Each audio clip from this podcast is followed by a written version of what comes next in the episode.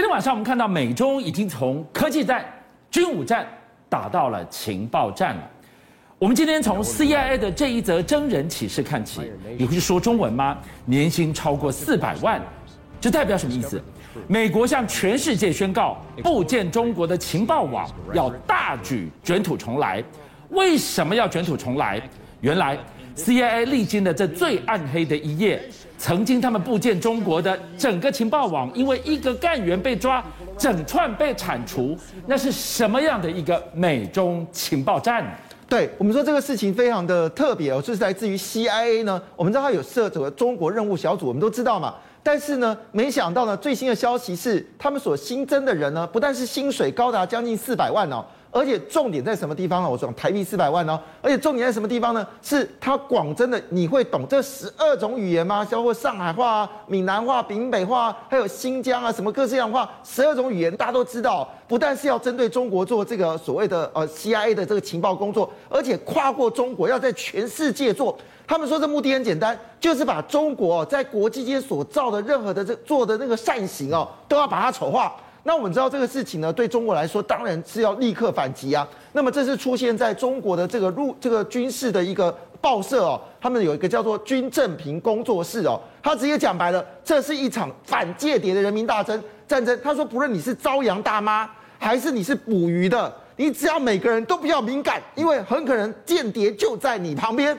哦，讲得非常的这个严肃哦。但 CNN 立刻做解读的，他说这个数据一出来之后。任何老外到了中国，你要都要当心了，因为他讲的是很含糊，就是说呃每个人都要去注意间谍啊，但是里面的规范是什么？是不是有一点一点点小问题，他就把你抓起来？好，杰米，我们看到了 CIA 的中国任务中心的这个招人启事，将近台币四百万，很多人说哇，会方言会中文，你就有条件来这边来应聘，但问题是，他宣示了什么？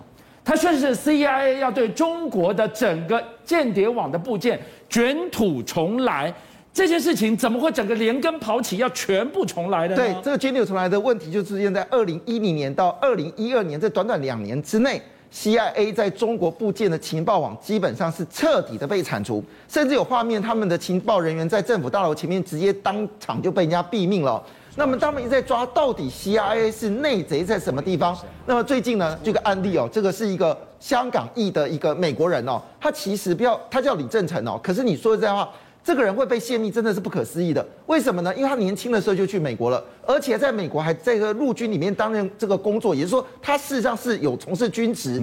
后来因为在军职上面表现很好，就被 CIA 吸收，加上他是会讲广东话，所以就把他请进来。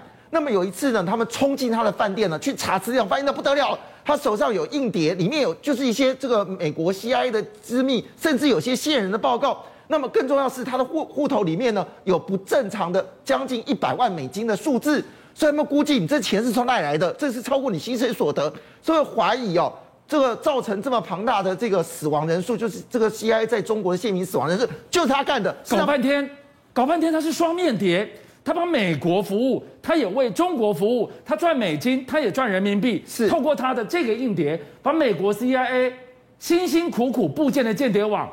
交给了北京，对，一次扫清所有的这些网，当然可能不是只有一个，因为陆续还抓到另外一个人哦，他最近是判刑了十九年哦，另外一个是美国人判刑了二十年，但这事情呢，也让这个 CIA 呢必须要重新布卷中国的这个所谓间谍网，为什么呢？因为美国的众议员哦，加拉格尔哦，他就警告一件事情，如果你不再做事情的话，可能很多的机密呢泄密到美国，你不知道谁干的，怎么说呢？因为我们知道最近哦，中国发射的一个。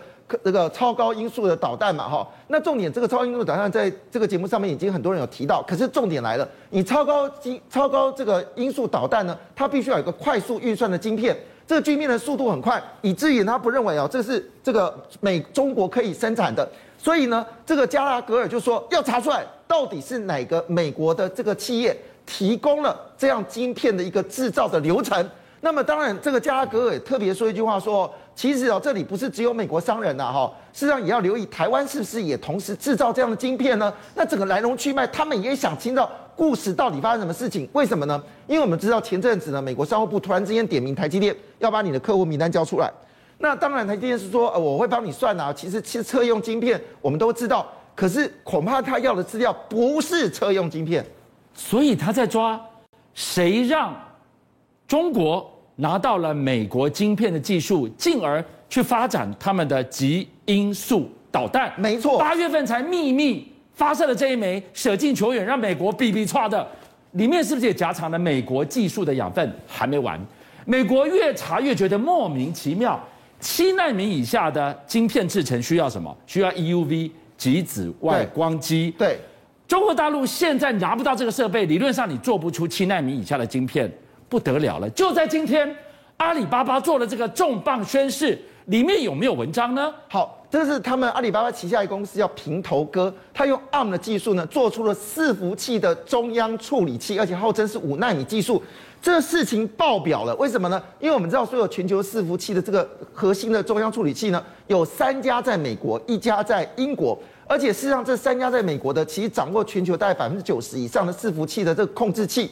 如果中国一旦能够做出这样的伺服器的话，表示中国可以脱离美国的限制，就是说有一天美国商务部要求，包括英特尔、AMD 你都不准把这个所谓伺服器的晶片卖到这个中国的话，现在不用担心了。那这个事情呢，大家非常的讶异。事情是它出来的效果是什么？当然好奇，你能做有什么了不起呢？当然内部的做出来的结果，事情不输给英特尔，不输给 MD，甚至它的效能呢，根据中国的说法，还赢到十到二十个百分点。我天哪，怎怎么会有这个事情发生呢？阿里旗下的这个半导公司有这么强吗？实际上，阿里真的是已经是准备的很清楚哦。很是准备已足了，为什么呢？因为我们知道紫光，我们都认为它倒定了，但是经过了一个重整的紫光，现在业务呢有回温哦。那我们知道紫光曾经曾经说过要买下台积电嘛，哈，那是因为过度的这个债务杠杆呢，其实公司出了问题。但是呢，最近的政府呢，这个北京政府发现到，哎，你已经起死回生哦，我要再加码，因此呢，他们做了一个新的所谓的就是投资进来哦，那一下子呢，这个中国有五家企业投标。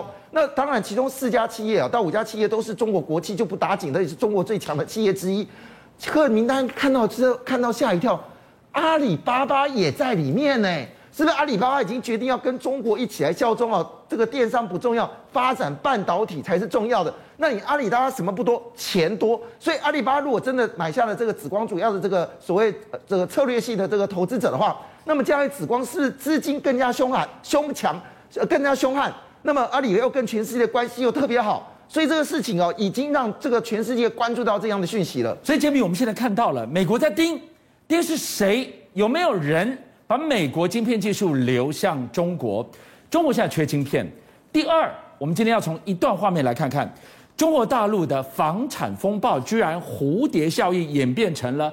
大海啸了，没错，这个事情是在福建哦。这个福建呢，他们盖了一个摩天轮哦，非常高，有人说是这个将近有百层大楼哦。你可以看到这画面，在大楼旁边，它塌了，就这样塌下来了。整个过程当中，就是这个画面有点慢，但是事实上是整个掉下来哦。那周围这都是住家，当在倒的过程当中，民众是惊恐，互相这个告知对方啊。那这到底这个豆腐渣工程是代表中国经济是不是有些问题呢？你知道整个房地产的数据哦，真的掉得非常惊人。九月份住宅数据呢，比去年同期减了十六点九个百分比，比二零一九年减减多少呢？减了二十五个百分点，就是一直往下掉。而且如果你是指那个前十强，就最强的那十大建商的话，很抱歉哦，它整个销售负数字一口气缩减了将近百分之五十，是四十九点三九个百分点。那这个事情到底背后代表什么样的事情呢？中国真的缺钱。那么现在呢，习近平自从要提出所谓的这共同富裕的时候呢，他做了一件事情哦，就是要准备做一件二零一五年他想做但没做的事情。二零一五年当时房地产在涨的时候呢，习近平为了抑制房地产，他做一件事情，他想要课这个房屋税。但是这房屋税呢，因为后来整个二零一五年经济有出现问题嘛，因为江泽民派蔡系的反扑，所以就停了，停了六年。但是最近呢，哎不行哦，最近他要决定再做一次哦。他这次要做什么？是房地产立法跟改革，就简单叫叫房屋税啊，哇！这还得了？你知道这个房屋税会让所有的房地产的人都会觉得很担忧，我每年都被课税，那我买房子干嘛？所以这个情况下，你已经看出来中国的问题似乎已经越来越严重了。房地产要正常化，正常化课税，课税又雪上加霜，进入了一个非常恐怖的循环。眼睛看得到的是什么？除了豆腐渣工程，眼睛还看得到的是鬼城雨后春笋。不断的复制啊，对，因为目前为止呢，实际上不是只有恒大缴不出钱来，是陆续续有有这个前一百大的这个建商呢，都缴不出这个他的债务哦。那当然，大家关注点在什么呢？关注点到底恒大如果没有办法营业下来，他盖了多少的这个空屋啊。结果呢，现在呢算出来吓死人，加上这些所谓的这个建商加起来啊，它的空屋率啊高达三千万套。那三千万套什么概念呢？就是等于是可以让八千万人住。你是说德国人口把它移到中国，这个都可以住满了。那这个事情恐怕只是冰山一角哦。为什么这么说呢？因为事实上，如果你在加纳就是买了房子没有住的话呢，中国将近有一亿套的房子是买了没人住哦，所以是一亿三千万套。那中国的这房地产问题是不是更严重呢？好，那但是呢，这个坏消息哦，好消息没有，坏消息倒是一件跟着一件来哦。那我们知道呢，之前呢，朱孟一呢，他是要去接手，就是我们说的这个呃恒大的物业嘛，但是广州政府呢出手了。那广州政府出口，他一说你最好不要买。原来他们算出来哦，原来这个朱梦一哦，之前在也建也是前科累累，他曾经做过亚洲最大的鬼城，叫做京津新城。